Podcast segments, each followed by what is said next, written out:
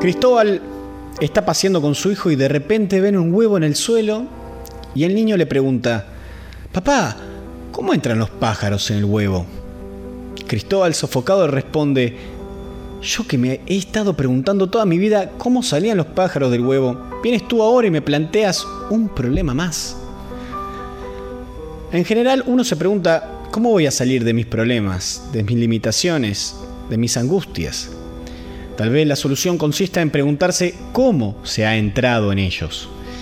El maestro dice, dime de dónde vienes y te diré a dónde vas. Alejandro Jodorowsky analiza este cuento y nos dice, ¿cómo me he metido en este problema para poder salir de él? Un maestro dice a sus discípulos, imaginad que estáis encerrados en un bloque de piedra de 6 toneladas. ¿Cómo harías para salir de él?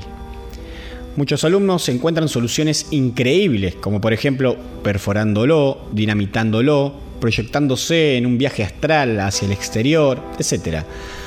Un idiota responde así y da un paso hacia adelante como para simular que en el fondo el bloque no existe.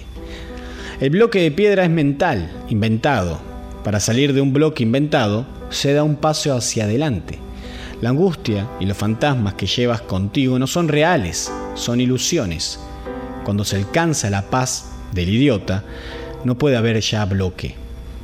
La paz del idiota sagrado es la paz del loco del tarot de Marsella. Este lleva toda su riqueza en su hálito.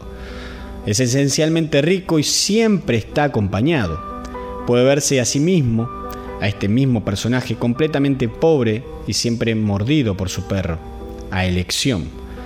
O avanzará o dará vueltas alrededor de su báculo. ¿Quieres dar vueltas alrededor del báculo? ¿Ser mordido en las nalgas y llevar cosas espantosas en tu alforja? ¿O bien quieres ser rico de esencia, estar siempre acompañado y avanzar, cambiar, arder con el presente sin apegarte a nada?